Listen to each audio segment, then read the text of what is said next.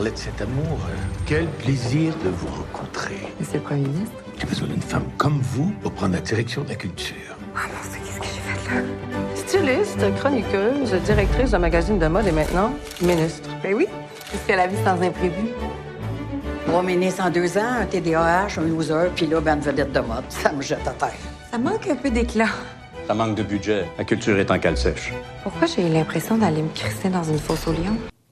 Alors, c'est la bande-annonce du film Arlette euh, que tu as vu hier. Oui, Euh, parce que c'était la première hier Ouais. du côté du euh, théâtre euh, Outremont de Montréal. Film réalisé par Marie-Lou Wolfe. C'est son troisième long métrage. Elle nous avait déjà offert Les pieds dans, la, dans, dans le vide Mhm. et euh, Julix.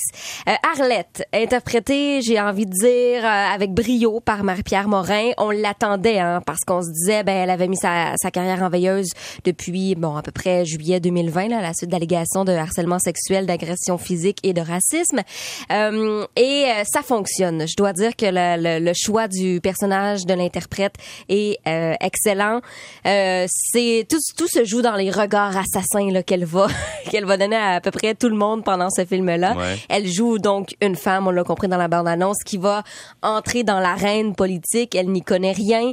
Et là, elle doit prouver dans cette satire politique qu'elle n'est pas une coquille vide. Et on va plonger dans C'est vraiment, je pense qu'on a essayé de, démontrer comment c'est difficile pour une femme d'être dans un monde politique, dans un monde politique québécois qui est majoritairement masculin.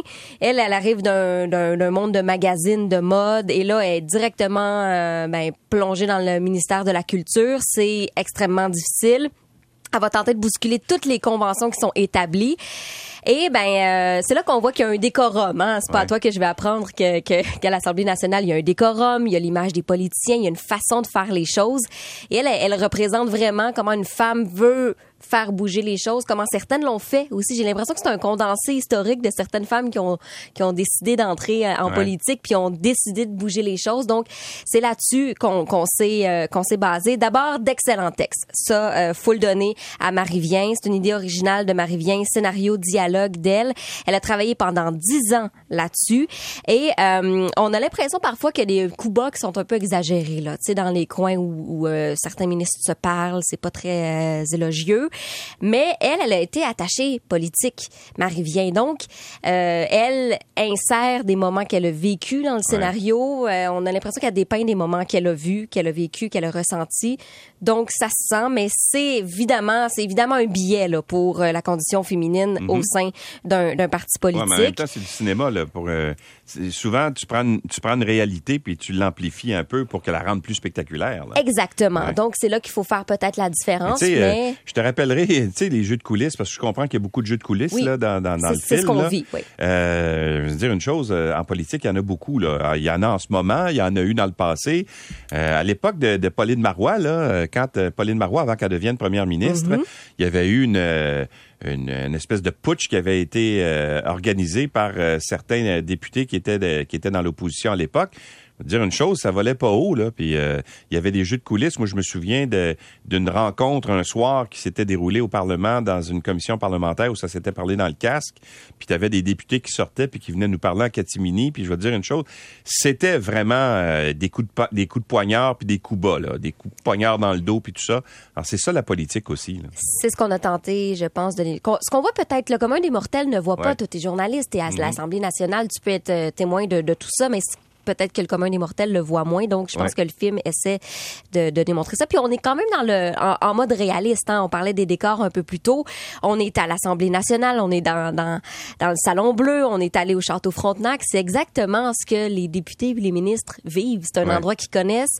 Donc, on a insisté pour être dans les vrais lieux. Il y a un casting qui est impressionnant aussi. Marie-Pierre Morin, Gilbert Sicotte, David Lahaye. On a Benoît Brière aussi, qui est un personnage qui ne fait que sacrer. Il est hilarant. Mais c'est ça. Il y a clairement un, billet. Puis on avait peut-être un petit bémol. On nous avait prévu, tu sais, une comédie dramatique. Moi, j'ai pas beaucoup ri. J'ai eu l'impression d'apprendre des choses. J'ai eu l'impression qu'on qu'on avait des bons acteurs à l'écran, mais c'est pas une comédie. Attendez-vous pas à rire, à vous esclaffer. Ouais. On n'est pas là du tout. Il y a des scènes qui sont très explicites aussi, et ça manque parfois un peu de rythme parce que le, bon, le- le- les textes sont bons, mais ils sont euh, sont massifs. Là. Donc, euh, on, on sent qu'il y a des qu'il y a- qu'il y a des choses à dire, qu'on avait justement un billet. Donc, c'est un peu lourd. J'ai envie de terminer avec euh, la musique, la musique qui est omniprésente. On fait beaucoup référence à la cour de Louis XIV, comme si hein, la, la politique c'était depuis toujours. Et il y a beaucoup de Vivaldi, et c'est à travers ça qu'on qu'on le sent.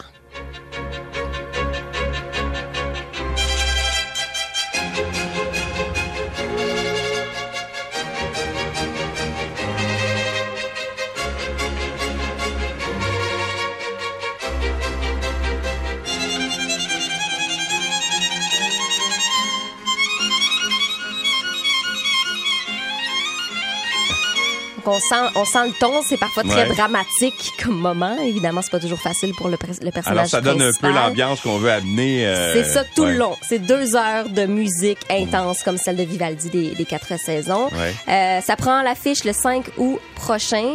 Je pense que les gens seront au rendez-vous. Ce sont des très, très bons interprètes. OK. Je, je vais faire un petit commentaire là-dessus Oui? parce que c'est euh, évidemment Marie-Pierre Morin qui est là.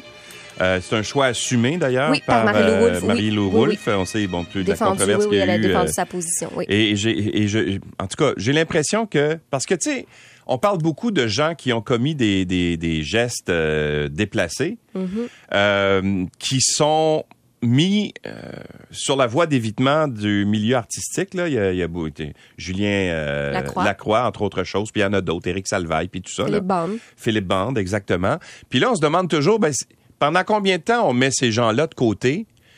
Parce que c'est beaucoup, dans, dans bien des cas, il n'y a, pas il n'y a pas eu d'accusa- d'accusation criminelle, en tout cas déposée contre Marie-Pierre Morin, Non. etc. C'est le tribunal populaire qui fait en sorte de dire, ben ces gens-là, on veut plus les voir dans notre milieu artistique. Et j'ai l'impression que ça, ça pourrait être comme un- une espèce de jurisprudence populaire, à savoir si les gens sont prêts à euh, revoir des gens qui ont commis des gestes déplacés, qui l'ont admis d'ailleurs, et à savoir est-ce qu'on est prêt justement à revoir ces gens-là dans l'espace public? Parce que là, si le film a un grand succès, euh, ben là, ça veut, ça veut dire que c'est une certaine forme de réhabilitation pour, euh, pour Marie-Pierre Morin, tu comprends? En tout cas, j'ai l'impression que ça de- pourrait eh, faire une espèce de là. standard. Oui, c'est ça, Ouais. exact. Faire une espèce de standard, dire, ben là, maintenant, là, après un certain temps, OK, on est prêt à réintégrer ces gens-là. Je sais pas. Mais Marilou euh, Wolfe a affirmé dans plusieurs entrevues là, la, la semaine dernière Ouais. que euh, elle, y interprète une bonne Arlette parce qu'elle a ce vécu-là aussi. Donc c'est peut-être. euh, J'ai hâte de voir le film, sérieusement. Évidemment, j'ai un certain intérêt parce que ça se passe au Parlement, là, mais j'ai hâte de voir ce film-là. Merci.